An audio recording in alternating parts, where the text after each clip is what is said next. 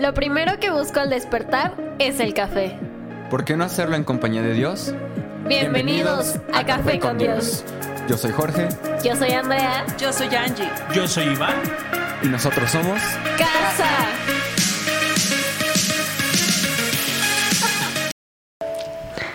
Hola familia, ¿cómo están? Ya sé, un poco raro solo escucharme a mí, pero hoy les tenemos algo muy, muy especial y yo me siento muy honrada de ser la persona aquí al frente. hoy les tenemos una entrevista muy especial que, aunque posiblemente muchos de ustedes ya han escuchado esta historia, ya conocen un poquito del testimonio de nuestros pastores, hoy planeamos hacer una bonita entrevista para que puedan ir a la entrevista cada que crean que tal vez su matrimonio está yendo mal o, necesiten una herramienta que les ayude en sus relaciones o en sus matrimonios. Eh, porque aquí tenemos a dos personitas que son, son de admirar y que son un gran testimonio de cómo el amor de Dios puede hacer cosas increíbles. Entonces, los voy a presentar. Hoy estamos con Angie Armenta, pastora de casa. Hola. ya los extrañaba. Nosotros a ti, no estuviste el sábado pasado y estábamos todos así bien tristitos. Hola, hola, qué gusto. Hoy estoy como en el banco de los acusados, sí me siento. Sí, A ver, hable. ¿Qué pasó? todo tranquilo. Y por el otro lado está con nosotros Iván Godínez, nuestro pastor en casa. Licenciado maestro gusto. pastor, ¿cómo está? Licenciado maestro pastor. Trabalenguas. Sí, tal cual. Qué, qué gusto, qué bendición. Ahora es raro estar del otro lado, pero ¿La interesante. verdad? ¿Qué se siente? Interesante. Es, es- ah, es- es fácil. Es fácil como hacer preguntas a otros, pero siempre es bien, bien difícil hacerte preguntas a ti, ¿no? Sí. O cuando te preguntan. Es bien fácil ver la trayectoria de alguien más, pero ver tu trayectoria es como complicado. Ver tu propia historia, Sí, ¿no? Es difícil. Entonces, va a ser una linda, linda experiencia. Estamos expectantes. Así que somos tuyos. Muy bien. Pues a ver, vamos a empezar. Antes que nada, me gustaría que nos contaran un poquito de cómo comenzó su historia.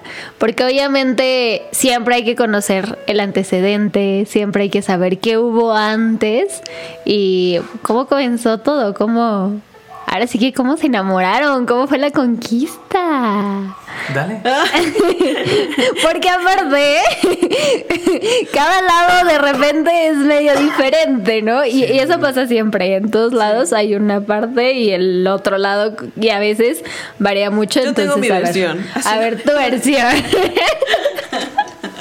A ver, vamos a escucharla. Es que ¿dónde, ¿desde dónde empiezo? ¿Desde el café? Puede ser. Nos conocimos en la universidad. y ahí nos, nos pasamos nuestros teléfonos y así. No, ¿verdad? Redes sociales primero fueron.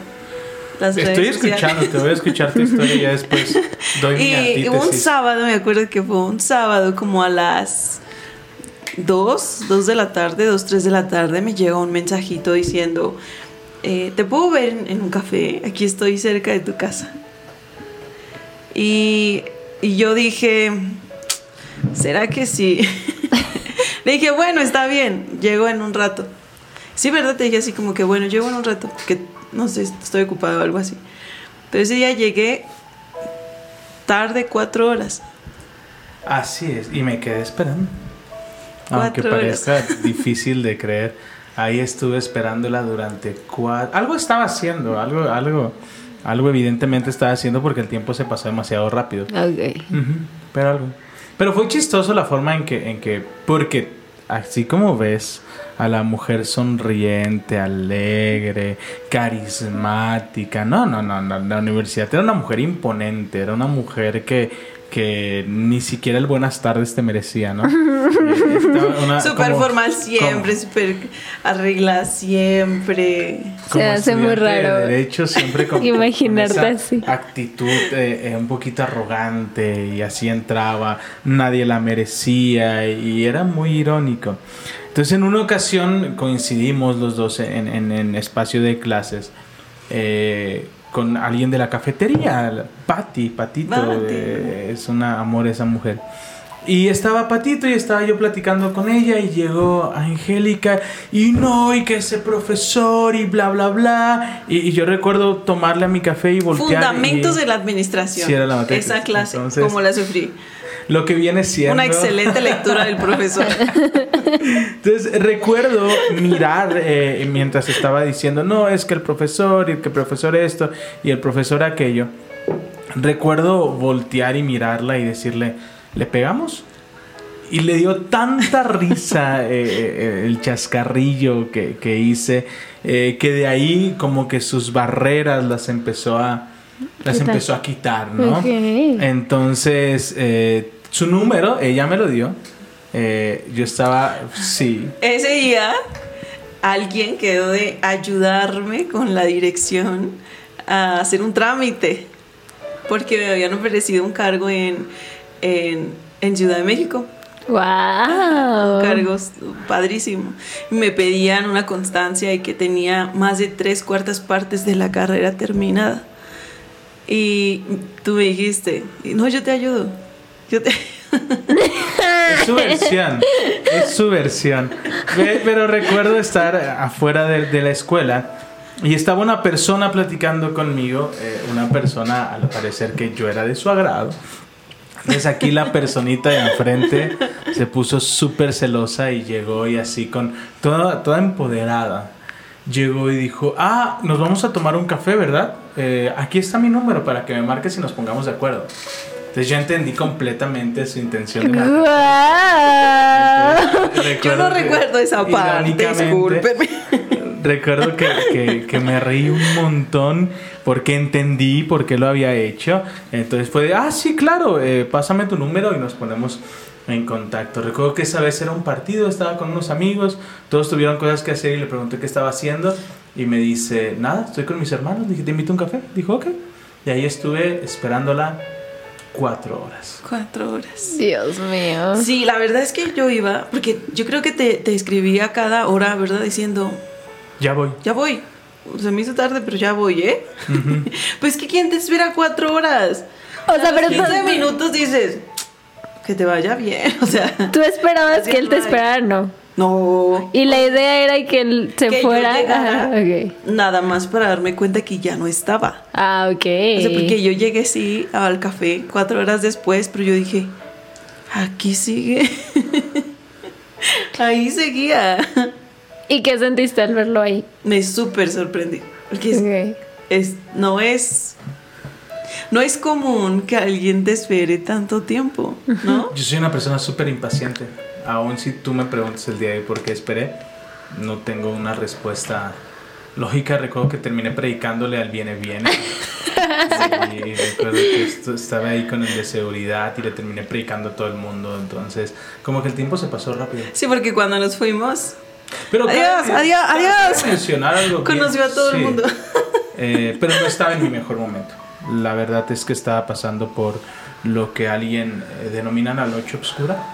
Estaba muy decepcionado, estaba muy... Estaba pasando como en este duelo, ¿no? Eh, había, volvido había vuelto a fumar, eh, había vuelto a hacer cosas que ya había dejado de hacer. Entonces, la, la verdad es que, que yo solo quería despejarme, mi intención no era, no era otra. Eh, creo que algo que nos caracteriza es que siempre hemos sido bien genuinos y no voy a aventarte la historia de... "Ah, yo Del príncipe y la princesa. No, la verdad es que no. La verdad que lo, lo hemos hablado un montón de veces. La verdad es que yo ese día iba buscando plata y encontré oro. Yo iba buscando diversión. Eh, mi relación con Dios estaba sumamente fracturada. Me había decepcionado mucho, por eso en casa siempre es no pongan la mirada en las personas, pongan su mirada en Dios. Así es. Desafortunadamente yo había Siempre. puesto mi, mi mirada en la gente y eso me golpeó muchísimo, ¿no? Entonces, eh, yo era el típico eh, que se creía súper inteligente a mis 10, no, a 20, 21 años ya era maestro a nivel de universidad. Entonces era alguien que se sentía superior, era alguien que, que creía que con la labia o con un buen discurso podía, podía obtener lo que quisiera.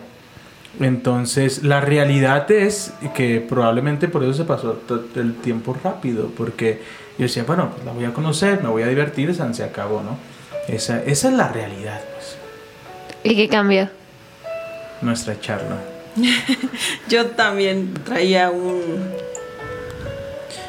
Había pasado por momentos muy duros, una relación que, que duró tiempo, pero que lastimó mucho entonces, y, yo desde niña tenía en mi corazón servir a Dios, incluso les he contado que quería ser monja. Pero llegó un punto en mi vida, en ese punto, en donde yo me sentía tan lejos de Dios, como en un desierto total. Y entonces, en, esa conversación, yo creo que Dios tenía planeado algo ahí, ¿eh? porque ninguno de los dos estamos planeando como, bueno, le voy a hablar de esto ¿no?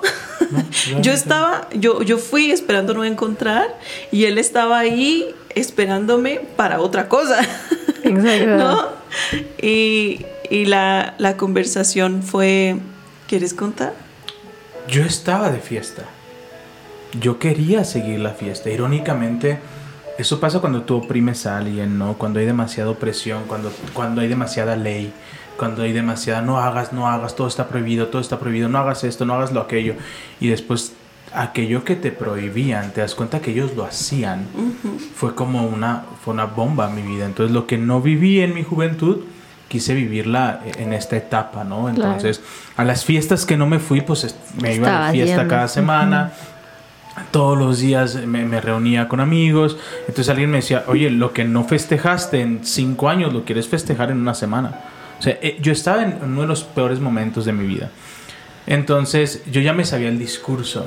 Y hay un discurso aquí muy interesante donde yo había salido con mujeres mayores. Entonces yo, yo realmente, mi lógica, mi, mi razón eh, ya estaba como muy, muy a otro nivel, pues. Entonces yo le dije, mira, yo sé, para eso eh, eh, recuerdo haber sacado mi cigarro y verme bien rudo. Bien cool. Muy rockstar. Bien rockstar prendiendo mi cigarrillo. así de Y la verdad es que yo tengo un así asco al cigarro, por mi papá, porque durante toda mi infancia mi papá estuvo fumando. Mm. Entonces yo tenía un algo. Entonces eso del cigarro pudo haberme dicho como de... Ya vete aquí. Red flag. Claro. que sí, sí es una red flag. Yo, recuerdo eh, verme así eh, sacando mi cigarrillo porque yo, yo era maestro de universidad, era un mocoso siendo... Sí, claro, te sentías... Ajá, no, no, no. Superior. Sí, claro. Entonces comienzo a platicar con él y dije, mira, yo sé que te gusto. Y voltea, ¿por qué tan seguro? Le dije, si no, no hubieras aceptado una cita conmigo. El tema es que no sé para, qué te gusto. Si lo que tú quieres es una relación formal, si lo que quieres es divertirte, bienvenido. Pero yo no voy a perder mi tiempo. Ya lleva cuatro horas ahí, ¿no? Bien incongruente. No voy a perder mi tiempo. yo, no, quiero eh, salir de una relación que me lastimó mucho no quiero volverme a lastimar, no quiero, no quiero lastimarte, entonces eh, quiero saber qué es lo que buscas. Y mientras eh, tomaba el cigarrillo de nuevo, ella dijo algo que cambió mi vida. Y fue, yo no busco mucho, lo único que busco es recuperar mi relación con Dios. Fue como verme en un espejo. Era exactamente lo que yo estaba buscando sin decirlo. Recuerdo que, que se me bajó la sangre, eh, apagué el cigarro y volteé y le dije, ¿hablas en serio? Me dijo, sí. Yo, yo sé que lo único que puede cambiar nuestras vidas es Jesús. Entonces yo como que tengo este momento de lucidez. Dije, mira, yo no sé cuándo. Yo no sé si hoy, yo no sé si mañana, yo no sé si en 10 años pero yo tengo plenamente seguro que voy a volver a los, a los caminos del Señor y voy a volver a servirle a Jesús y voy a volver a predicar. Y un día voy a llegar con la que sea mi esposa y le voy a decir, ¿qué crees? Acabo de renunciar a todo porque nos vamos a ser pastores en otra ciudad. Y recuerdo que ella sonrió y me dijo, yo te acompañaría. Yo viviría ese sueño a tu lado. Entonces recuerdo que en ese momento la vi y dije, ella es mi esposa. Ahí no hubo ninguna, eh, ni la más mínima duda. Eh, salimos de ahí tomados de la mano y caminamos por una hora en calles muy peligrosas en Guadalajara. Yo no sé qué estábamos pensando. Sí, sí, sí. y, yo me acuerdo que es- esa caminata fue llena de conversaciones de lo que Dios había hecho eh, en tu vida y en la mía. Y fue wow, wow. Y iniciamos una relación. Primero estuvimos un mes, ¿verdad? Saliendo. Que al cine, que vamos a comer. Me invitó a su iglesia. Uy, la, la primera vez que yo estuve en su iglesia fue toda una aventura. Primero yo llegué y él estaba sirviendo en la alabanza, ¿verdad? Él toca las percusiones. Siempre les digo tamborcito, pero sé que son percusiones. Y entonces yo llegué ahí y dije, algo se siente diferente. No es porque yo, yo venía de ser católica Ok. no es normal, es algo diferente. Y entonces él empezó a tocar y algo se movió impresionante. Yo dije, wow. y entonces eh, me acuerdo que se volteaban a ver él y su mamá. Ahora entiendo por qué. Como que le está diciendo, ahí está mamá. Mírala. guiño, No guiño, la ella. sola, se vaya a asustar. y, y no sé, algo el Señor hizo conmigo ahí fuertísimo, porque me quitó mm, como todo lo que traía encima y quedó solo ancho. Mm, qué hermoso. Y, y yo estaba tan hambrienta del Señor que me sentí en casa. Wow. Yo creo que si lo podemos definir, eh, nuestra cita fue un reencuentro, pero no entre nosotros. Yo creo que fue un reencuentro con Dios. Fue una cita divina donde a los dos nos volvió a llamar, ¿no? Con, con un propósito. Y, y claro que yo te- me preocupaba, ¿no? Porque en, en la iglesia con nuestro pastor eh, había un mover del Espíritu Santo impresionante. O sea, veías personas en el piso, veías personas siendo liberadas, veías palabra profética y Wow. cosas bien locas. Y yo dije, se va a asustar, ¿no? Entonces cuando yo volteo y la veo llorando con los brazos alzados, yo dije, a mí esta me engaña. Eh, mujer ya, ya conocía de la iglesia. El ya había ido Espíritu a una Santo iglesia. ya. Ya, ya, ya, ya. Entonces eh, recuerdo que creo que la cuarta vez, cuarta vez que nos acompaña viene un grupo de, de profetas de Betel. Y hay una mujer y empieza a orar por nosotros y empieza a profetizar y ustedes serán padres de naciones y yo así de córtale, o sea, Ni siquiera somos novios. es, es una amiga, yo- Ni- No sentía tanto la presencia del Espíritu Santo que no podía dejar de llorar. Así, ni siquiera podía abrir los ojos o No. levantar la cabeza. Estaba.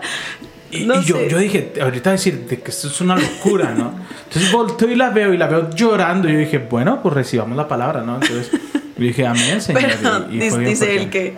Acá no. No. Yo, yo le hacía Decía señas, no. decía, no, no, no, no es. Ni siquiera somos Y novios. nos decían, bueno, usted ¿Qué tal que se asusta, no? También. Sí, y, O sea, y fue, y fue una locura. Y ahí fue cuando una vez más confirmábamos, ¿no? Que, que si en nosotros estaba, podíamos estar juntos. Eso es lo bonito. Eh, Te estamos platicando la, la temporada. Cool. Sí, Sí. claro. Sí, sí, fue, fue increíble. Pasó el tiempo. Ella se iba a mudar. Es como hablar de Toluca, Ciudad de México. Ok. Eh, Te estás un saltando una etapa. A ver. Salimos durante un mes. Que, que fue. Se sintió como más, Sí. ¿no? Porque como que nos conocíamos mucho, no sé. Para esto orábamos todas las Todos noches. los- todas las noches antes de dormir. ¿Te acuerdas cómo terminábamos nuestras llamadas? Un día menos. Ni menos. Un día menos. Y entonces después de ese mes, me acuerdo que él me invitó al cine. Y ya teníamos un mes saliendo. Y ahí, después del cine, me dijo que si quería ser su novia. Oh. Me acuerdo perfectamente dónde fue. Andares. No, fue no, pabellón. pabellón, pabellón, pabellón, pabellón, está enfrente. Saliendo del cine en el pasillito y en el mirador que daba al baldío. Sí. Este, fue súper bonito. Pero yo ahí, fíjate, como que tenía un miedo terrible. Porque ¿Por no qué? quería volverme a equivocar. Y es que eh, inicias una, una relación y es arriesgar tu corazón. Claro. Porque no sabes a 100%. quién se lo estás dando, ¿no? Y entonces yo decía, "Ay, no, es que otra vez, no, es que ya no quiero pasar por eso, ya sabes todo eso. Y entonces dije, va. Y yo me acuerdo que en ese tiempo tenía mi mirada en el piso siempre, ¿te acuerdas? Y él me decía, mira acá, mírame, mira arriba. Por algo hace la- que la mirada se vaya al suelo cuando te sientes decaído, o triste, o con ansiedad, o con depresión, al suelo pero hay muy pocas personas que miran al cielo. ¿Has visto? Sí. Y las veces que me he sentido más feliz, no sé por qué la mirada se me va al cielo. es precioso. Entonces yo le digo que sí. Y como al mes decidimos, ¿verdad? No, como tres meses después, porque tuvimos cuestiones de días, semanas para organizar todo. No, porque un mes después nos fuimos a Guanajuato. Y ese día me dijiste. Ese día fue como la propuesta informal. Ok. Porque me dio un anillo de los de oro falso afuera de una mina. Ok. Después de Y mi ataque de pánico en el teleférico. Y ya teníamos anillos los dos. Después de un mes, ¿verdad? Oh, por ¿Y Dios. qué pasó? Como unos dos, tres meses después. se, se va a acercar eh, mi cumpleaños y ella es- se, se muda, ¿no? Y se va a mudar. Entonces los lapsos que me- yo trabajaba todo el día. Mi jornada laboral empezaba a las 5 de la mañana y yo terminaba a las 10 de la noche. Uy. Entonces en el, uni- en el único trayecto que la veía era en el trayecto de donde ella salía de la escuela hacia su casa. Entonces como yo trabajaba en la misma escuela que ella estudiaba, entonces salíamos y salíamos juntos, ¿no? Y ya la acompañaba a su casa y era una hora, estaba con él. Mi hermano tenía un negocio cerca, entonces la dejaba y me iba al negocio. ¿no? En ese tiempo no tenía vehículo, todo era, todo era en camión. camión. Entonces cuando ella me da la noticia, sabes que me voy a mudar, es como decir Toluca, México. Digo, ¿cuándo la voy a ver? O sea, ya no la voy a ver, ya, ya- y, y- y no estoy dispuesto a pasar por otro proceso. Yo había salido de un compromiso anterior, entonces yo dije, yo, yo no quiero volver a vivir todo esto, ¿no? Entonces dije, porque orábamos juntos todas las noches, y dije, hagamos algo. No quiero arriesgarme, no, quiero, no quieres arriesgarte. Pongamos esto una vez más en las manos de Dios. Si es la voluntad de Dios que estemos juntos, casémonos en nuestro cumpleaños. Ya casi 11 años. Eh, Diez. 10. 10 años. Eh, recuerdo que fue en julio, estábamos en julio, y mi cumpleaños es el 20 de julio, estábamos a dos semanas. Entonces me dice, le digo, si es de parte de Dios, Dios va a abrir todo para que nos casemos el día de mi cumpleaños. Entonces dijo, va, pues acepto, ¿no? Entonces cuelgo y digo, qué locura estoy haciendo, no, no vamos a encontrar nada. Entonces al siguiente día, vamos al chico a la siguiente semana, ¿no? Fue todo bien rápido. El chiste es que vamos al registro civil. Y en el registro civil está esta persona diciéndonos, hola, ¿cómo están? Ah, hola, venimos para... El primer para-". paso El era primer ese, paso, ¿no? ajá. Los requisitos, hacer la cita y todo, ¿no? Porque dan un montón de requisitos de estudios, pláticas, eh, tienes que traer tantos papeles y un montón de cosas. Y entonces llegamos bien ilusionados los dos. De ahorita nos casamos. Así. Oiga, venimos a pedir información, nos queremos casar en el 20 de julio. El 20 de julio. Ah, entonces empieza como a, a buscar entre sus cosas. Ah, me- pero para esto dice Pero 20 del de año julio próximo. del próximo año, ¿verdad? Y nosotros... No. Ah, Y así de, ¿Cómo de le estar, de estar explico? buscando la agenda de- del- del, del año consiguiente, voltea y nos ve. ¿De qué año? de este. Ay, pero así de, ay, chavo, cierra la. No, tengo todo lleno. O sea, no, no podemos. eh, eh, no puedo casarlos ese día. Entonces los dos nos, nos choqueamos y, y salimos de ahí. Tú, Había una tú, conversación conmigo medio incómoda y yo estaba de que en serio va a des- va a hacer eso. Es que yo estás súper determinado, ¿sabes? Y creo que eso es la fe. Y la fe es aventarte al ring. Sí, claro. sin saber qué onda, ¿no? Entonces, cuando yo veo que la respuesta es no, eh, fue como Dios diciéndome, entrégame a Isaac, ¿sabes? Entonces recuerdo que dije, venga. Recuerdo que salí, nos senta- había una banquita, eh, es una banquita muy similar a- al libro de presencia del Espíritu Santo. Recuerdo que nos sentamos ahí. Le digo, bueno, pues eh, la pasé increíble. Eres una mujer asombrosa. Y sé que Dios tiene Estaba cosas- terminando. Estaba terminando yo con ella. ¿Lo Sí. puedes creer? No. Ay, no, no lo puedo Estaba creer. terminando con ella. Yo dije, yo Sí, no- ¿Era mi no culpa la agenda de la señorita? Ah, No. Sí, pero, pero yo estaba así, estaba Aparte, tú, tú habías dado como ese paso en fe de voy a arriesgar otra vez mi corazón para que venga y te termine, ¿no? O sea, es como, Pero el señor tiene cuidado de sus hijos. Sí, pe- pero es que, es que esa fue la prueba. Sí. Y la prueba fue, no hay fecha. Entonces, eh, es como cuando le pides a Dios, Dios, dame un trabajo, yo voy a ser fiel contigo y, y- y después se te olvida la promesa, ¿no? Entonces, fue yo, yo le dije a Dios que si era ella, que nos casáramos el día de cumpleaños. Estaba a punto de decir, terminamos, cuando sale corriendo, literalmente corriendo la de registro civil. Chavos, qué bueno que los encuentro. Nos acaba de hablar el matrimonio que se iba a casar, canceló. Ya está todo pagado. Eh, el, el juez los puede ir a casar a donde ustedes quieran. Y, y fue como de el primer paso. El señor cuidando mi corazón. sí. Porque él es súper radical de que el señor dijo, no, pues no. Exacto. No, yo digo que tú no eras, ya me voy. O sea, aparte, ¿cómo estás tan confiado de que, de que tenía que suceder así? Porque él también estaba bien lastimado. Ok. y ya no iba, no me iba a arriesgar, ¿sabes? Entonces yo creo que cuando tú dices, Dios, aquí estoy, toca, pues, toca en ese aspecto ser radical, ¿no? Y- pero son procesos, son procesos que, que vivimos y así, para no, no llevarnos más tiempo y cortar las preguntas. Yo digo que podemos tal vez hacer dos para- partes. Así fue como nos conocimos. Eh, hay muchos más detalles que podemos Sí. abordar, pero eh, no quiero eh, quitar como tu programa. Entonces, así fue, así fue como Muchas nos conocimos, así fue como nos casamos. Y, y en esa semana vimos un montón de milagros. Muchos. Éramos dos locos. Yo tenía un, un trabajo mal pagado, ella también. Entonces conseguimos estudios en 200 pesos. eh, el lugar para casarnos estuvo increíble. Un vestido de diseñador. Un ¿te vestido de diseñador que no- llegó. que me regalaron. Llegó, llegó un alumno Guau. con la amamos y le envió un fuerte abrazo si en algún momento escucha esto. Me dijo, eh, Iván, eh, en ese tiempo no era pastor. Iván, eh, ¿me dejas llevarme a Angie a una plaza? Dije, no, pues dale, tú sabrás.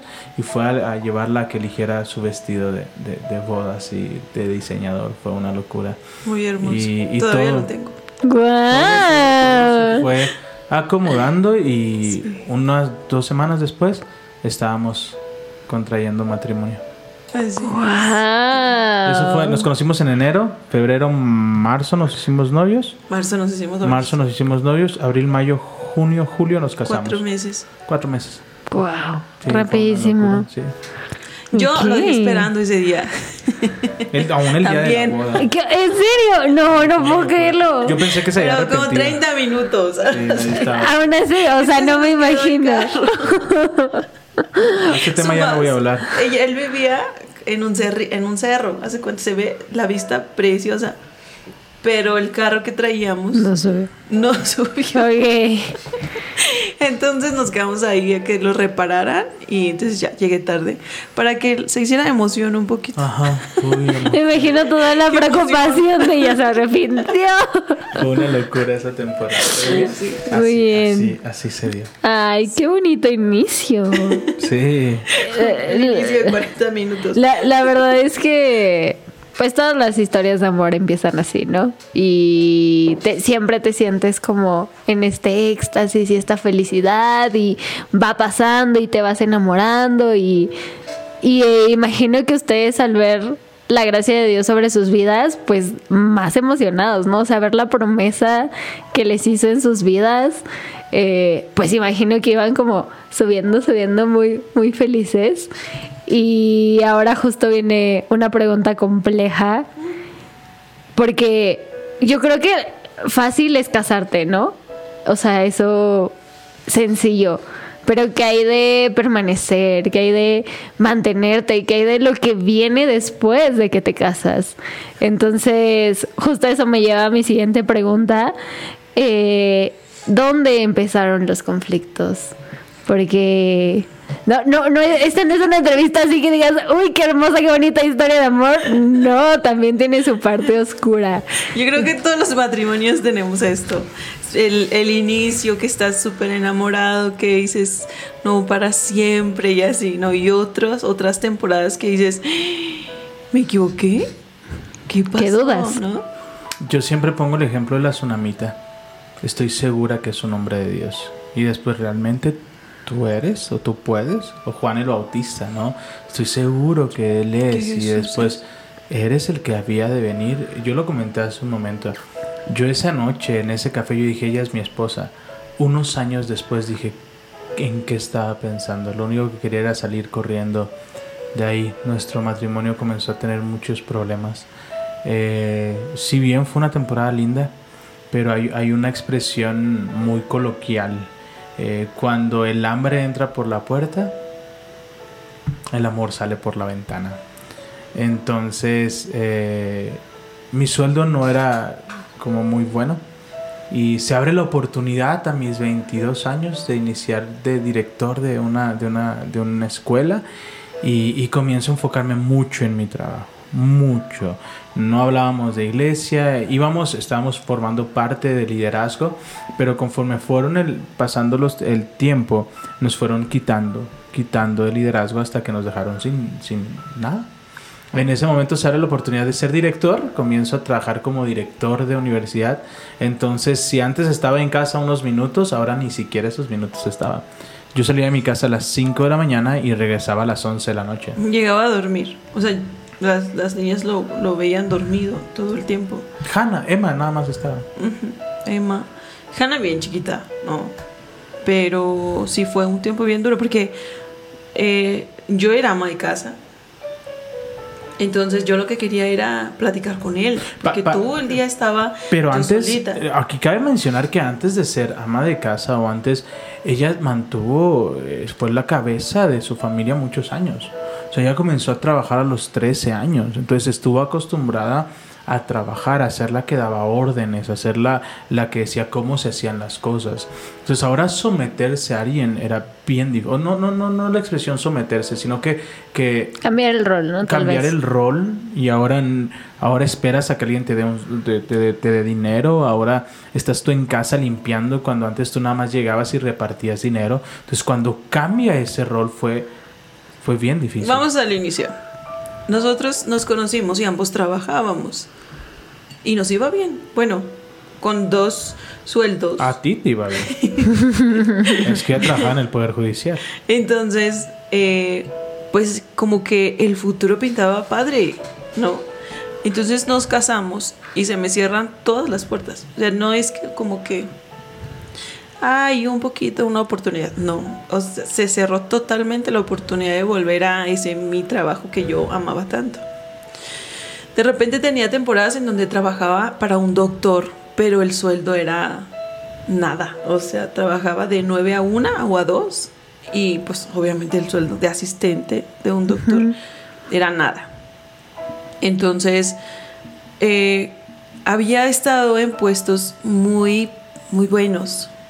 Entonces, cuando yo llego a mi matrimonio, a nuestro matrimonio, y veo como que a él se le abren puertas y más y más y más. Y yo en casa frustrada cambiando pañales, ¿no? Tratando de ver qué hago, cómo le hago, qué más hago. No, intenté todo, así, de todo. Vendí zapatos, vendí postres, vendí cosméticos, todo, con tal de sentirme como que aportaba algo. Porque como decía él, yo era la que sostenía mi casa y pagaba renta y pagaba gastos y pagaba todo. Entonces de repente como que te sientan y te dicen, pues ahora te toca a ti las labores de la casa. O sea, cambiaste de rol. Ujú. Yo estaba muy frustrada, mucho, muy frustrada, estaba enojada y no entendía por qué Dios no me, no me permitía seguir trabajando donde yo estaba. Ahorita ya lo entiendo, ahorita digo, Señor, gracias porque cerraste esa puerta. Porque era, era quizá un, un trabajo que no me iba a dejar crecer de su mano. Ya. Era un trabajo que, que necesitaba mucho tiempo. De hecho, muchos que llegan a ser jueces, magistrados, llegan solos. Mm. Porque el, el trabajo es muy absorbente. O sea, te, te requiere todo el tiempo. Entonces, yo estaba muy enojada y muy frustrada y de repente, de día, ¿no? Mientras él estaba trabajando. Mi amor, te extraño. Era una locura. Wow, de verdad, ya quiero que sea domingo, ya quiero que sea sábado para poder estar juntos y pasear y así. Y llegaba a casa, él llegaba a casa ya tarde, cansadísimo, y yo estaba enojadísima. Mm. Enojadísima, así, yo me sentía súper enojada porque so- eran muchas cosas, era el, todo el día en la casa, eh, eh, otra vez como lo mismo, él llegaba, cenaba y se dormía, literal. Entonces todo ese enojo obviamente lo descargaba en él.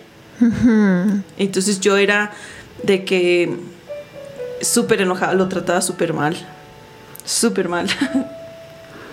y eso es mínimo. y la, la palabra como que no lo escribe tanto. A veces tenía estas palabras que estaba súper bien hasta que llegaste. Ouch. Yo realmente no me di cuenta del dolor que estaba provocando en él. O sea, él, él no quería llegar a casa. Porque se topaba con una mujer amargada que no le gustaba su vida. Sí, o sea, todo tu, tu dolor lo, Lo- estabas descargando en él. Y era el- en, en los únicos momentos que podíamos compartir en la cena, buscaba razones para disgustarme con él, para mm, pelear. Pero no sé, como que no lo haces de manera consciente. Es solamente tirar la frustración y el enojo con la persona que tienes enfrente. Porque como tú dentro no, no tienes algo bonito, lo que sale, pues es lo que tienes adentro, ¿cierto? Entonces era, era muy complicado, era muy difícil porque yo cuando era joven, yo lo, un- lo último que quería era ser ama de casa. Ok. y estaba siendo ama y de estaba casa. siendo ama de casa. Entonces era pelear con la idea de que yo no quería estar aquí y ahora estoy aquí. ¿Cómo le hago? ¿No? Y fue, fueron años muy dolorosos, muy dolorosos. Y a veces decimos, es que esta persona sí me va a hacer feliz, ¿no? Pero Yo aprendí que yo amo a mi esposo, de verdad, pero no tenía la capacidad de resolver mis problemas internos, mis, mis procesos como así abiertos. No, no podía como... Es que en el matrimonio salen esas heridas de infancia, ese, ese dolor, esa herida que nos sanó en la adolescencia, eh, no sé, algo que pasó como en una relación que te lastimó y que está como una barrera, sale todo. Entonces, cuando llegas al matrimonio sin resolver estos procesos, afloran. Claro. Afloran totalmente. Y la persona que tienes enfrente también trae sus procesos. Y tú quieres que la persona haga algo, diga algo para que te llene el corazón, para que te haga feliz. Para que Pero- sane eso que no ha sanado, Pero ¿no? resulta que no tiene idea. No, porque yo, yo también caía mucho en, es que ¿por qué no tienes un detalle conmigo? Es que si yo te lo pido ya no vale. Sí, claro. Pero no la tiene- típica. No, no adivina, pues. sí, no, nadie que- es adivino. Es decir, mi amor, ¿sabes qué me hace feliz? Las rosas. O un detalle, no sé, algo que me haga pensar que pensaste en mí durante el día. Y, y me enojaba, y siempre estaba enojada. Entonces, fueron muchas cosas. Yo, yo me acuerdo de una, de íbamos, era su cumpleaños, y su mamá nos estaba esperando afuera de la casa. Y me enojé porque su mamá estaba esperándolo afuera de nuestra casa. Y en ese momento, ¿cómo era tu relación con Dios? Digamos que estaba mm, como iniciando, pero no entendía, no entendía que lo que me estaba pidiendo Dios era más tiempo con Él. Ahora entiendo que Él cerró una puerta porque es más importante salvar nuestra alma que nuestro trabajo. que me pedía dependencia, que me pedía escucharle, que quería sanar mis heridas, pero estaba tan ocupada pensando en querer estar en donde no quería estar, en estar en un lugar, en un momento y estaba en otro. Pues estaba siendo ama de casa, estaba cuidando a mis hijitos, pero en mis pensamientos yo, bueno, a esta hora en el trabajo estaría Debería haciendo estar esto. aquí. Ajá. Estaba ausente. Todo el tiempo estaba ausente. Y ahora digo, ay, me perdí tantos momentos con las niñas por estar Anhelando. en mi cosa. pensamiento en otro lugar. Ay. Adelante. Cuenta tu versión de los hechos. Y de tu Yo La lado. verdad es que mira, vivía en la oficina, pero yo no me daba el tiempo a a ver el proceso que ella estaba viviendo. Era un caos llegar a casa. Era y el tema es que durante mucho mucho tiempo yo daba consejería, ¿no? O daba y lo que hablaba lo estaba viendo en mi casa, ¿no? Cosas muy simples y era y era y era bien pesado eh, el ambiente y ella era pasivo-agresiva, que era lo peor de todo, en el aspecto de que eh, si yo llegaba tarde, es, pues llegaste tarde, no te hago de comer, ¿no? Entonces yo de, oye, pero bueno, no te preocupes. Y yo, y yo siempre fui, el peor error que como hombres cometemos es no abrir nuestro corazón. Tenemos el, el, el trip de solucionalo tú, arréglalo tú, tú organízate afuera, eh, eh, tú no la necesitas, ¿sabes? Tú puedes solo. Entonces ese trip orgulloso, ese trip de hizo que me comiera las cosas, ¿sabes? Es de no hay comida, pues no hay comida y ya. Y yo llegaba a la oficina y sobreaba el- la compañera, el compañero de trabajo, ¿qué onda ir conmigo? No alcance, véngase, coma aquí con nosotros. Entonces yo empecé a sentirme abrazado en el trabajo, ¿sabes? Yo empecé a ver esa, esa aprobación, esa afirmación. Entonces llegó el momento en que dije, ¿yo a qué quiero ir a mi casa? Sí, o sea, lo que no tenías en casa lo encontraste en el No es trabajo, ¿no? justificación, es la peor estupidez que alguien puede creer, ¿no? De justificarnos y decir, por eso hice no, hicimos por nuestras propias decisiones. No, no, no estoy justificando, pero sin duda alguna mm, yo me enfoqué demasiado en mi trabajo. Olvidamos la visión, porque lo que nos faltó contar es que antes de, de- que me ofrecieran la dirección, íbamos a tener el primer proyecto de iglesia. Nos habían prestado un terreno, había sillas, había sonido, había todo. Y ese fin de semana íbamos a iniciar a hacer iglesia, cuando se abre la oportunidad de, de ser director. Eh, durante muchos años, mis hermanos son arquitectos, entonces su, su capital y poder económico es boom, ¿no? Ellos eh, llegaban con los mejores juguetes y, y- y yo me sentía como el esposo que no era un buen proveedor. Entonces eso me empezó a generar frustración. Entonces la- los- los- las peores fechas para nosotros eran las navidades. Porque era ir a un lugar lleno de juguetes y saber que no podías dárselos a tus hijas. Y era frustrante. Entonces mi sueldo no era muy bueno en ese tiempo. Y llega la oportunidad. Recuerdo que me mandan llamar y me dicen, Iván, hemos visto tu trabajo, hemos visto tu desempeño y tenemos una propuesta para ti.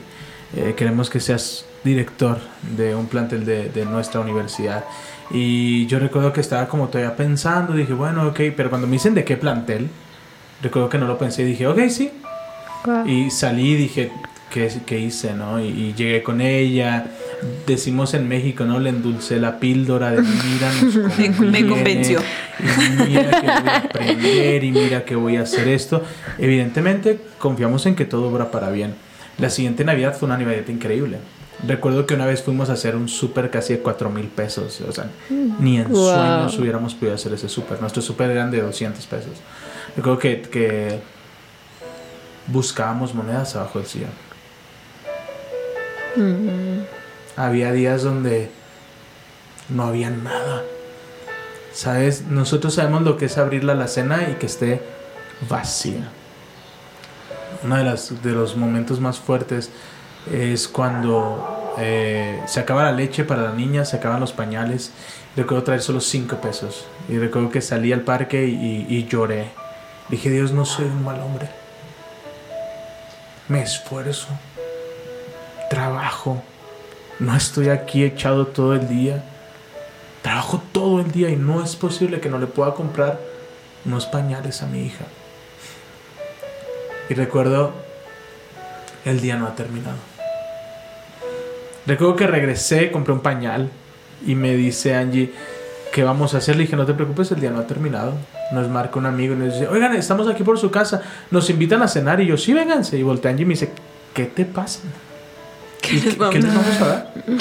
No hay nada, no tenemos ni agua para ofrecerles café. Y recuerdo que llegaron y cuando abrimos la puerta, traían una caja de esas de las de huevo enorme, llena de despensa, con un sobre, con dinero. y vives tanto estas emociones y vives tanto esta adrenalina, e- esta frustración, que cuando llega la oportunidad de ser director, yo dije, tengo que aceptarla. Entonces comienzo a trabajar como director y pues todo cambia. Todo cambia, nuestro estatus de vida cambia, nuestra forma de vida cambia para mí. Porque para ella seguía en casa. O sea, sí, ya traía un mejor teléfono, ya podíamos ir al cine con las niñas, ya podíamos ir a comer a un restaurante, ya nos decían el domingo en la iglesia, oye, vamos y decíamos sí, y ya no nos daba miedo. Porque a veces nos íbamos solo con lo del autobús, pero siempre regresábamos con las manos llenas. Pero en el momento de la necesidad, tu, tu vista se enfoca en otro lado. Entonces olvidamos por completo el llamado. Llega esta oportunidad y decidimos decir no. Me enfoco en mi trabajo y ahí es cuando empieza la. Prime- primero fue bien chistoso porque está la oportunidad de iniciar como pastores y se abre inmediatamente la oportunidad de ser director. Cuando él decide decir sí a la dirección, a mí se me abre una puerta en una casa hogar. ¿Te acuerdas? Un, un trabajo que llegó y me tocó a la puerta. eh. Ni siquiera lo tuve que buscar. Nada. Wow. Así yo te he visto, te, ele- te- te elegí a ti, sé que tú vas a hacerlo muy bien. Era una mamá que llevaba al kinder a su niño cuando Emma iba al kinder. Ok. Sí, estuvo bien padre. Pero a veces las puertas parecen de bendición, pero no lo son. Ok. Y entonces decidí entrar a ese trabajo y, y más, a pesar de que era más dinero, no nos alcanzaba. No, porque nuestro... el- es como cuando alguien se vuelve loco, ¿no? empieza a llegar más dinero y empezábamos como a querer hacer más Más, cosas y queríamos comprar más cosas y estábamos como, como niños felices, ¿no? Entonces eh, ahí comienza, comienza todo el conflicto, cada vez nos comenzamos a distanciar más y más, eh, yo llegaba y había conflicto y, y yo lo que siempre, un hombre, esto no me van a dejar mentir, siempre busca como este proceso de admiración.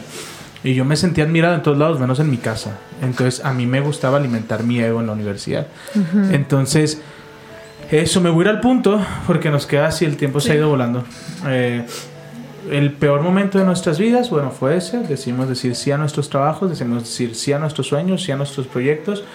Nos lleva a unos, a unos meses después a planes de divorcio. Eh, por lo mismo, uno de mis lenguajes del amor es las palabras de afirmación. Por lo tanto, yo soy muy, era, ya no soy tanto, pero era muy ligero a mi hablar, era muy ligero de, hola corazón, hola mi amor, ¿cómo estás? Era, muy, muy Ah, ligero y, y- y eran señoras, pues.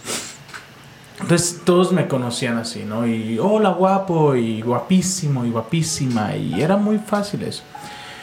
Tenía tres días trabajando full time, recibiendo personas. Yo lo único que quería llegar a mi casa, recuerdo que ese fue actos académicos, atendimos a más de mil alumnos.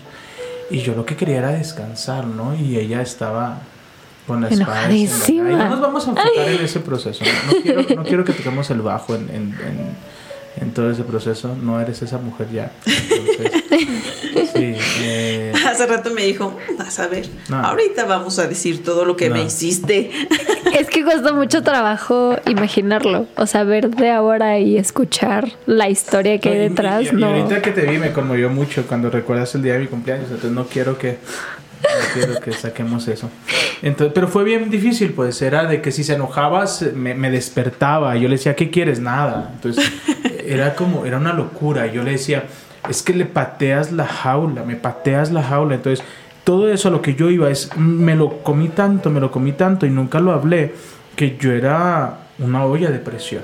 O sea, yo en cualquier momento iba a explotar. Entonces, mi, mi personalidad muy, muy melancólica, muy de sí, no quiero problemas, sí, como tú digas, sí, está bien, sí, soy lo que tú quieras, sí, me llevó a, a cometer errores. Entonces uno de ellos pues fu- fue, mi, mi forma de hablar muy ligera. Entonces ella me encuentra mensajes con la de contaduría, pero ni siquiera esa, ni siquiera esa, esa semana, o sea, fue, fue de meses, o sea, se Y fue a revisar. Tenemos que ver por qué, qué me llevó a revisar el celular.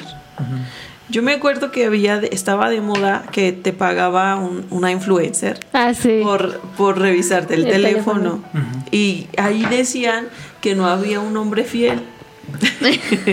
Entonces lo veía todo el tiempo, imagínate. Entonces cuando él llegaba, yo enojada, Claro. porque no me había las contestado heridas. durante tenía tanto trabajo que no me contestaba en todo el día de que te era un, un acto académico y luego otro y luego otro y luego otro y luego otro y luego otro. Así todo el tiempo estaba ocupado. Entonces yo decía no es que te meten a la idea el la fidelidad no es posible entonces empiezas a hacerte un mundo en la cabeza de que con quién está, con quién está hablando, etcétera, ¿no? Entonces llega y yo, así, como gotera constante, dice la Biblia, ¿por qué no me contestabas? ¿Con quién estabas? ¿Con quién estabas platicando? Etcétera, ¿no? Todo el tiempo así, imagínate. O sea, llegaba a tal grado y que estaba dormido y yo lo despertaba. Es que no me has dicho con quién estabas, ¿por qué no me contestaste? O sea, lo despertaba para pelear. Uy. Había ocasiones que, que estaba que estaba en junta con algún directivo, estaba en Secretaría de Educación Pública y no dejaba de escribirme que lo que yo hacía era contestar. Que escuchara que estuviéramos hablando. O sea, y a veces ya, perdónenme, es que mi esposa no confía en mí y colgaba. O sea, a ese grado. ya- Dios mío. ya era- Poniéndola Sí, aparte. sí, no, y porque ya era súper cansado, o sea, porque ya era Claro. de, oye, te mandé fotografía, te mandé ubicación, aquí era, era tanto, tanto, recuerdo una escena de una película, son como niños, ¿la has visto? Mm, No completa, pero. Pero hay una escena muy interesante donde la esposa es la que trabaja, ¿no? Y él es el que está en casa y, Mm, y se la hace así de súper jamón y dice, perdóname, que disfruto una charla con alguien me hace una mala persona. Entonces yo ya estaba como en ese punto, ¿no? De neta no puedo hacer nada. O sea, salgo de la oficina y llego a la casa. O sea, yo, yo estaba tan oprimido. Y yo, y yo sufría por cosas que ni siquiera estaban pasando. Sí, o sea, Es- tu cabeza está Ajá. imaginando Los mil escenarios. llevan a eso. 100%. Entonces, eh, insisto, ella era una mujer casada, tenía hijos y era de corazón, ¿cómo estás? Bien, guapa. Y tú, oye, ¿qué onda? Ya tengo aquí tu nómina. Ah, ni siquiera fue de nos encontramos, nos, no, fue de, oye, eh, eh, nos vemos en tal. Ah, li- listo, va. Entonces ella baja súper enojada. Y recuerdo que me empieza a gritar y yo estaba tan cansado, tan cansado que recuerdo que no dije nada, subí, tomé unas camisas, eh, las subí al coche y me fui. Yo lo que quería era dormir, ¿no? Recuerdo llamarle a mi mamá y decirle, ma, porfa no me preguntes nada.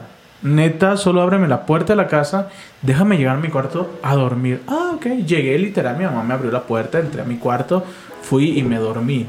Al siguiente día me levanto, me vi, yo como si nada, ¿eh? Yo dije, ya, o sea, ya ahorita, yo lo que necesitaba era dormir, ya ahorita hablo con ella, le explico y si quiere le marcamos a ella para que hablen, o sea, yo no tengo ningún tema, ¿no?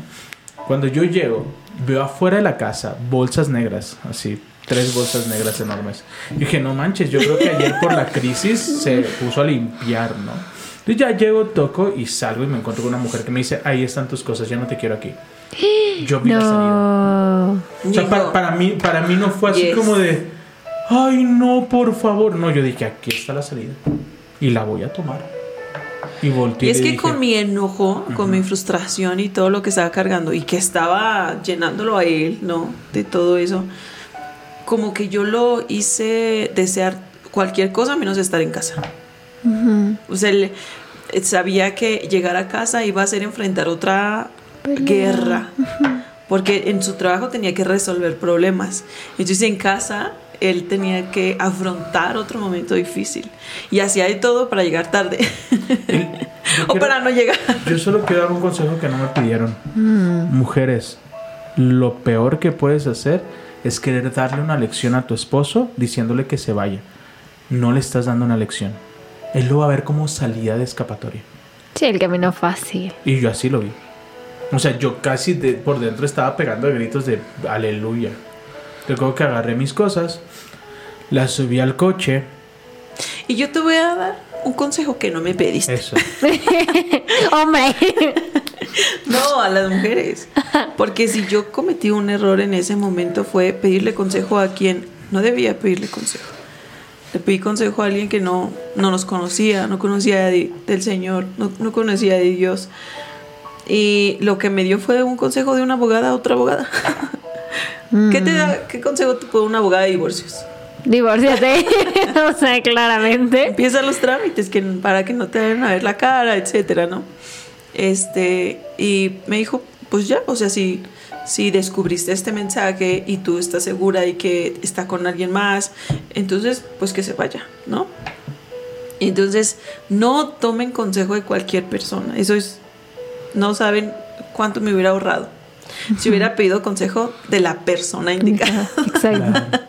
Desde el principio nos hubiéramos ahorrado mucho. Porque él No, venía, Yo, yo creo que no lo, yo creo que fue necesario para ambos. aprendimos mucho. Sí, yo, yo creo que Dios, Dios permitió todo eso porque yo ya, ya permitía que, que pequeñas ligerezas entraran a mi vida. A mí ya se me hacía fácil contestar mensajes, mandar mensajes, aunque no pasara nada, a mí ya se me hacía fácil. Porque yo decía, bueno, haga o no haga, lo piensa, entonces me da igual lo que piense. ¿no? Yo, yo lo que buscaba era una salida. Entonces cuando ella me da la salida, yo fui el hombre más feliz del universo. Entonces le dije, ah, venga, dije, inicia los trámites de divorcio tú o los inicio yo. Porque ya, ya, ya era bien difícil, pues, porque cualquier cosa que yo hacía con la- las niñas, ella lo veía como agresión y, y me gritaba. Eh, recuerdo que un día hubo un malentendido. Eh, a veces has visto que cogeo. No es Sí. cierto. No es cierto. Eh, pues, No, no, no. eh, la, la verdad es que Ronaldinho le queda corto. Ah, Y así, ¿no? Entonces yo creo que ella por reacción, eh, recuerdo que, que- que creyó que había tirado a la niña, entonces me patea. Entonces yo, sí, Dios o sea, sí fue una, una locura. Entonces yo volteé y le dije, estás completamente fuera de lugar. Si tú pretendes que mis hijas van a vivir esto, tú estás loca. Le dije, ¿de verdad inicia los trámites o los voy a iniciar yo? Entonces yo ya llegaba a mi oficina a la hora que yo quería. Salía, diríamos a comer, vámonos a comer. Vamos a la noche de fiesta, vámonos de fiesta. Cuando hace algunos años yo estaba segura que ella era mi esposa, minutos después yo estaba segura que quería, seguro que tenía, quería romper con esa relación.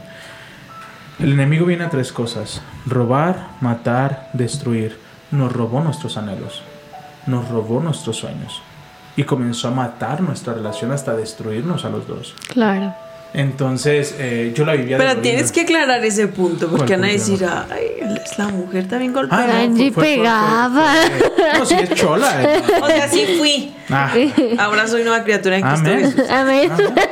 Entonces, No, es que yo vi, estábamos teniendo una discusión súper fuerte, ya ¿verdad? no tenemos tiempo, tenemos que ir. Súper fuerte. Dos partes. Yo, yo en, en el punto donde yo estaba, o sea, la, la vista que tenía, yo vi que ella, él pateó a Emma, a mi chiquita. Entonces, imagínate, o sea, yo siento que me, súper enojé y le quité a la niña y pues sí. Y en ese Fue una punto. reacción, por eso les digo, no actúen con el enojo. Sí, no. Y lo digo nunca, con experiencia. Nunca. Nunca actúen desde el enojo. Yo también lo confirmo. Pero sí, el, el- su, su reacción fue muy, así como muy fuerte de súper extrañarse, incluso no sé, ni siquiera se movía, de, estaba impactado de lo que yo había hecho.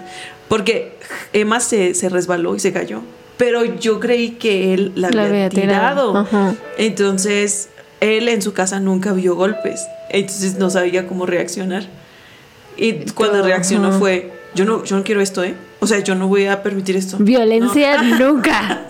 Sí, claro. Y es que ya había, había cosas que decían, no pasa nada, así es ella, lo voy. Te, te digo, nuestro peor error es comernos las cosas, porque tienes claro. que ser el fuerte y porque eres el que tiene que aguantar y los hombres no lloramos. Yo, yo vivía frustrado. Entonces, eso me llevó a que viene ese momento yo dije, vámonos. Entonces, yo llegaba a mi casa Y, y mi mamá, una bendición, nunca se metió.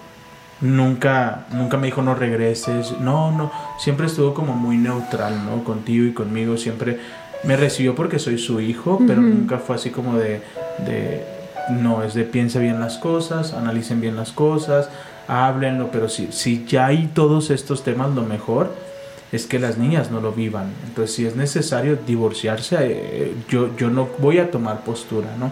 Pero yo llegaba a mi casa y, y mi traje listo, planchado, ¿no? Cuando en mi casa era ver si, si había la ropa limpia o si no estaba, era un caos.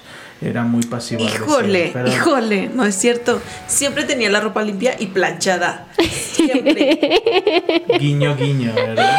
Sí.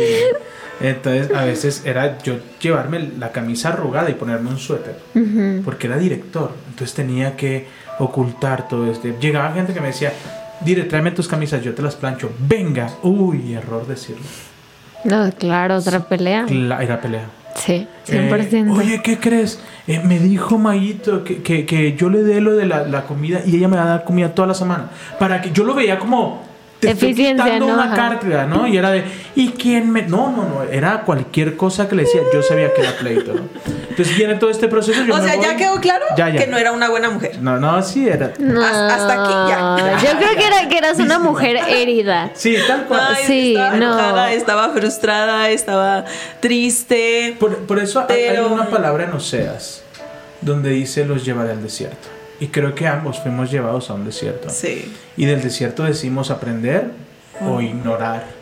Entonces, Exacto. eh, y voy a aterrizar con esto. Yo creo que sí vamos a tener que tener dos Sí. capítulos, pero voy a Y es que aterrizar. el, el- la crisis, el espacio que el Señor permitió que tuviéramos, fue en donde aprendimos más. Un montón. Entonces, Un montón. eh, yo estaba feliz, insisto. Entonces, llegaba la hora que quería. Me hablaban amigos que tenían años sin hablarme. Lógicamente, el enemigo te va a enviar a todas las Sí. Claro. Entonces yo empecé a irme de fiesta y pastor, usted sí, como tú también. No, no es cierto. Entonces, Usted tomando. ¿eh? Entonces recuerdo que un día ella fue a la escuela y oye, necesito hablar contigo. Yo no tengo nada. Ya el Señor había obrado en mi corazón. Ya. O sea, ya totalmente sin.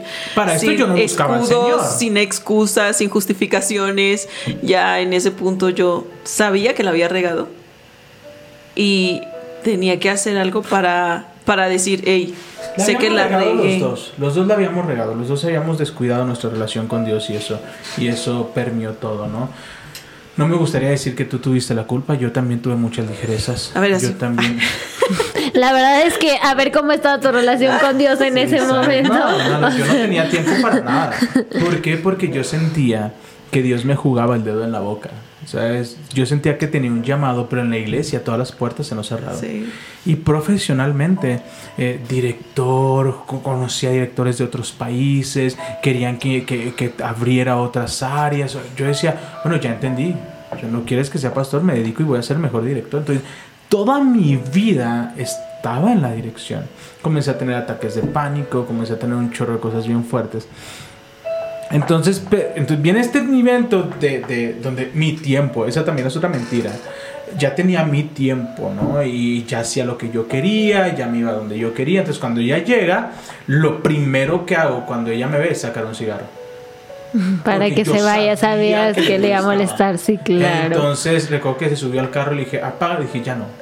Ya no tienes derecho a decirme, ya puedes hacer conmigo. No, ni siquiera me carajo". fue a entrar a la oficina. Sí. Me recibió afuera en la calle. Y estaba súper enojado. Así, un hombre que jamás había visto en mi vida. Pero Nunca. vuelvo a lo mismo. O sea, su rostro enojado, así, ni siquiera me dejaba acercarme. Me acercaba y él se alejaba. Así, no, no, no. Creemos que la Nunca lo vi reacción tan- tan- Su que- que tal venganza, cual es una ¿no? reacción. Es que sabes que creemos eso.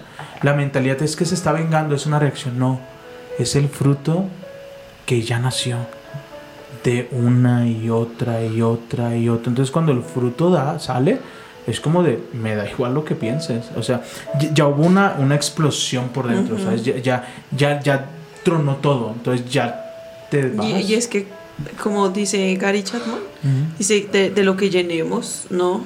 A la otra persona, a la hora de, de que pasa algo, de que sale, lo que de lo que lo llenaste Es lo que va a salir. va a salir Ajá, no no podemos esperar que salga amabilidad y amor cuando hemos estado llenándolo de reproche de enojo no de ira de berrinches y de otras cosas más Entonces, realmente yo no tenía relación con Dios. Yo sentía que, que Dios se había salido de la ecuación, ¿no?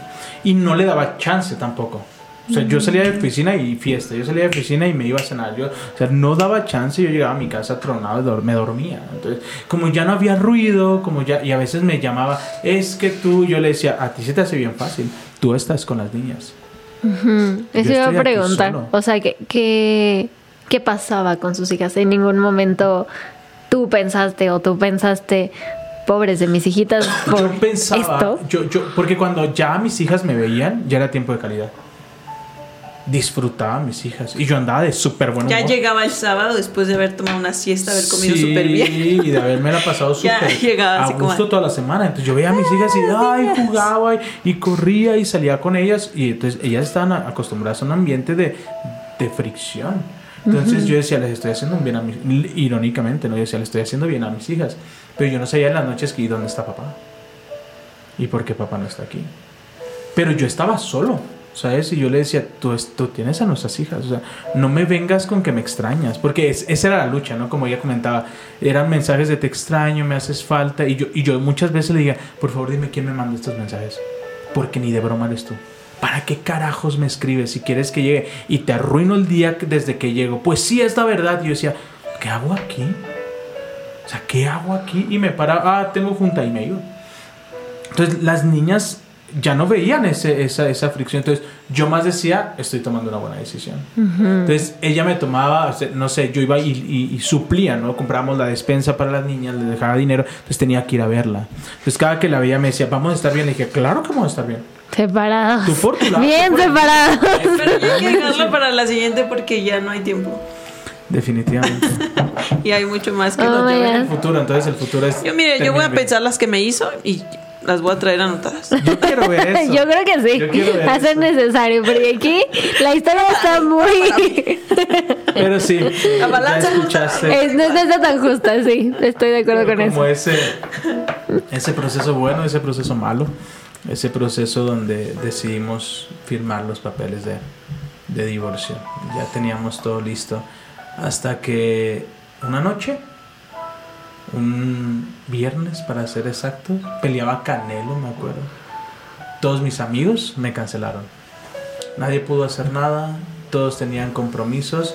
Mi mamá se había ido a Magdalena y me tocó irme a estar solo, a tener un encuentro con un padre que me ama y con un padre que estuvo esperándome semanas para poder charlar con él, ¿no? Entonces, ahí es donde vuelvo a tener un encuentro con Dios y una charla profunda. ¿Qué se lo decimos? En el siguiente capítulo. Familia, Andy, gracias. No, gracias a gracias. ustedes por esta primera parte. No, es su entrevista. Yo solo pregunto. ¿Cuántas preguntas traías? Ah, siete, creo. Siete, muy bien. Seis, seis, seis. respondimos dos, Dos. ¿no? Dos. Dios Ajá. Pero gracias, gracias por acompañarnos. muchas gracias Gracias, Andy. No. Jesús no me Sí. condene por favor Sí, recuerda que estamos hablando de nuestro pasado. Y Sí, Angie y yo exacto. somos, somos un libro abierto. Eh, hay muchas cosas que aconsejamos, hay otras que no. Hay otras cosas que, que hay ciertos filtros, ¿no? Cuando nos escriben y qué opinas, crees que mi matrimonio, porque son cuestiones, cada quien es particular. ¿Ustedes creen en el divorcio? Sí, sí creemos en el divorcio. ¿A veces es necesario? Sí, a veces es necesario. ¿Creemos en la restauración? Por supuesto que creemos en la restauración. Yo platicaba con alguien, ¿cuándo recomiendas separar cuando hay violencia? Nadie. Nadie tiene derecho a ponerle una mano encima a otra persona. Nadie. Si a mí, si puedo cerrar con esto, si hay violencia, aléjate. Sal de ahí. Sal de ahí. No, no esperes. Ahí no es. no esperes. Sí, no, definitivamente Probablemente no. Dios puede hacer algo en su, en su vida, pero en lo que hace tú, vete con tu familia. Sí. Sí, no, claro. esté- no, no te expongas. guarda tu vida y la de Guarda tus tu vida, porque eso es lo más importante. Entonces, hay otros procesos que, que se pueden trabajar, ¿no? Es que cada quien lo saca de maneras diferentes. Tú pasivo-agresiva tal vez, ¿no? Yo con mis ligerezas, porque nunca fui que me fuera a tomar o que, o que mis hijas me hubieran tomado. No, pero hay personas que acuden al alcohol. Hay personas que acuden al adulterio, hay personas que acuden a la violencia, Pe- pero cada quien, yo cuando veo a alguien que, que juzga al que cometió adulterio, pero se la pasa de fiesta toda la semana y dices, ¿qué diferencia hay entre tu pecado y el de él? Ninguno, son formas en las que trabajamos, ¿no? Pero lo que sí tenemos la plena seguridad es que cuando Jesús es el centro de tu vida, Él va a traer una transformación como lo hizo en mi esposa y en mí. Eh, el fruto lo ves. Eh, no- no- yo creo que el final de la película lo sabes. Bueno, Pero la ¿Lo has segunda visto? parte va a estar mejor. sí, va a estar bueno. Así que Andy, gracias. Gracias familia. Les mandamos un abrazo y los vemos en el siguiente capítulo. Y nosotros hoy te decimos adiós.